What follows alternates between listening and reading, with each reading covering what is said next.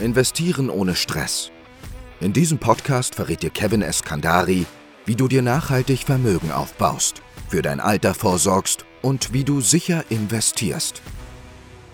Niedrige Zinsen und die Inflation sorgen dafür, dass mittlerweile kein Weg mehr daran vorbeiführt, sein Geld für sich arbeiten zu lassen. Doch den meisten Menschen fehlt das Wissen oder die Zeit, um genau das umzusetzen. Dieser Podcast wird dir helfen, Klarheit zu bekommen und deine Finanzen nach vorne zu bringen.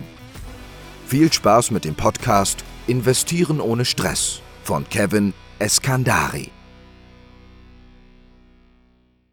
Herzlich willkommen zu dieser Folge. In dieser Folge soll es darum gehen, warum es keinen Sinn ergibt, einen Berater zu haben, von dem du jetzt beispielsweise schon mehrere Jahre nichts gehört hast. Ich höre oft von Interessenten oder Kunden, ähm, ja, bevor sie dann zu uns kommen, dass sie Berater hatten, zum Beispiel bei der Bank oder bei, ja, wo auch immer, ja, einen Versicherungsberater oder sonst irgendjemanden, der ihnen geholfen hat oder einen Makler, den sie hatten, der ihnen, ähm, ja, irgendwelche Produkte angeboten hat, geholfen hat beim Vermögensaufbau, wie auch immer. Und was ich da oft merke, ist, dass der letzte Kontakt zu diesem Berater oft sehr, sehr, sehr weit zurückliegt. Und in diesem Video soll es ganz kurz darum gehen, warum das nicht so sinnvoll ist und warum du regelmäßig Kontakt zu deinem Berater haben solltest. Bei uns ist es zum Beispiel so, wenn du Kunde bist, wirst du das bestätigen können, dass man so spätestens alle sechs bis zwölf Monate voneinander hört. Ist auch nicht so, dass man sich irgendwie unendlich lange austauschen muss und irgendwie, weiß ich nicht, jedes Mal eine Stunde sprechen muss jedes Jahr. Nicht unbedingt, ja. Äh, es gibt auch Jahre, in denen sich nicht so viel ändert. Da ist es so, dass wir mit unseren Kunden einfach in WhatsApp mal eine Sprachnachricht austauschen. Das kann auch mal ausreichen.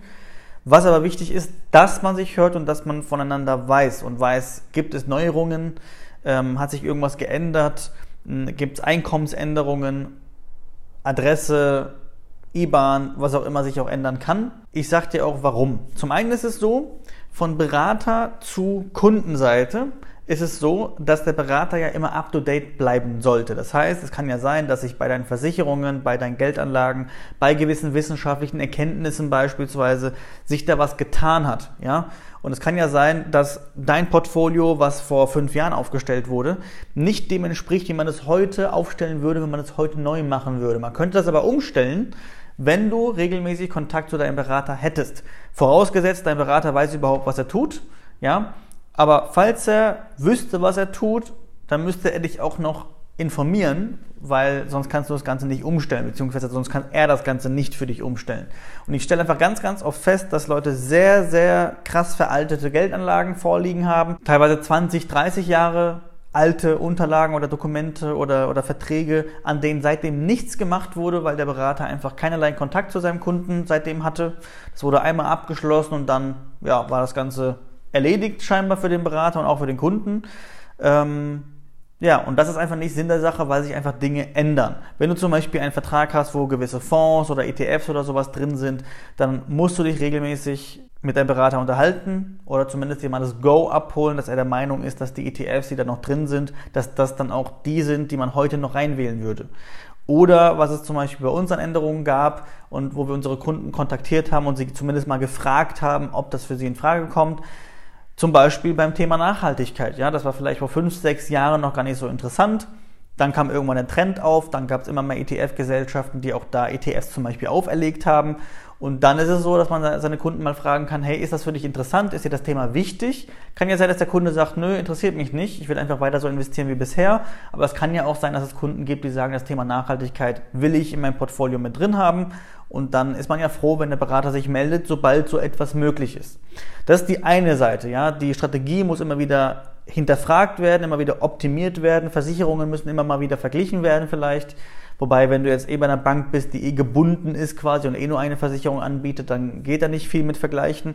Aber wenn du zum Beispiel bei einem Makler bist, dann sollte der regelmäßig einfach schauen, ob das, was du hast, noch gut ist. So, das ist Punkt eins. Punkt zwei ist, vor allem auch von Kunde zu Berater, die Informationen müssen natürlich fließen. Und das ist meiner Meinung nach sogar nochmal deutlich wichtiger, weil es kann ja auch mal sein, dass fünf Jahre nichts auf dem Markt passiert und alle Geldanlagen, die du aktuell hast, so gut sind, wie sie sind. Aber dass von deiner Seite sich was ändert, ist schon wahrscheinlicher. Also, dass du zum Beispiel mal eine Gehaltserhöhung hast beispielsweise oder dass du in ein neues Berufsverhältnis eintrittst, wo man was berücksichtigen muss oder dass du zum Beispiel Beamter wirst oder was auch immer. Ja, oder du bist Student und steigst ins Berufsleben ein oder wie auch immer. Da können einfach sehr, sehr viele Dinge passieren und wenn diese Dinge passieren, sollte dein Finanzberater Bescheid wissen, weil wenn du jetzt zum Beispiel im öffentlichen Dienst arbeitest, dann muss man was an den Versicherungen verändern. Wenn du Beamter wirst, muss man da was verändern.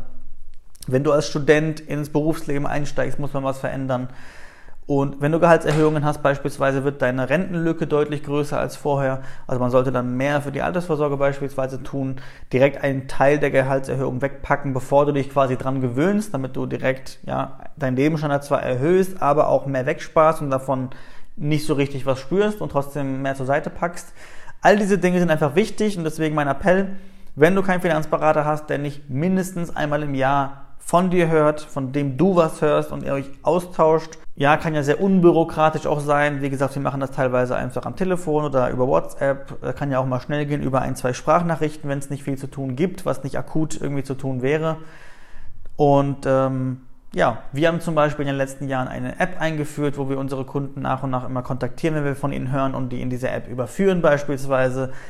Äh, Fonds und ETF-Anpassungen bei denen wir unsere Kunden informieren. Solche Geschichten kommen immer mal wieder vor. Wir hören auch regelmäßig von unseren Kunden, damit die uns updaten ähm, ja, Studenten, Azubis beispielsweise, ähm, haben wir einige, die dann eben in, ins Berufsleben einsteigen, die uns dann eben informieren, dass ihr Gehalt gestiegen ist. Dann kann man wieder Dinge umsetzen in deren Finanzleben. Und deswegen ist es einfach extrem wichtig, dass das Ganze eben nicht, eine Finanzberatung sollte nicht heute gemacht und irgendwie morgen beendet sein, sondern eine Finanzberatung ist eigentlich eine Finanzbetreuung. Ja, das sollte eine lebenslange Zusammenarbeit sein und äh, bei der man sich regelmäßig hört, wie so eine Partnerschaft. Und im besten Fall, wie gesagt, ist es sehr, sehr unbürokratisch, damit es nicht gefühlt, ja, damit du jetzt nicht eine Mail schreiben musst, obwohl du das nie tust, sondern dass es ganz normal in deinem Alltag integriert ist.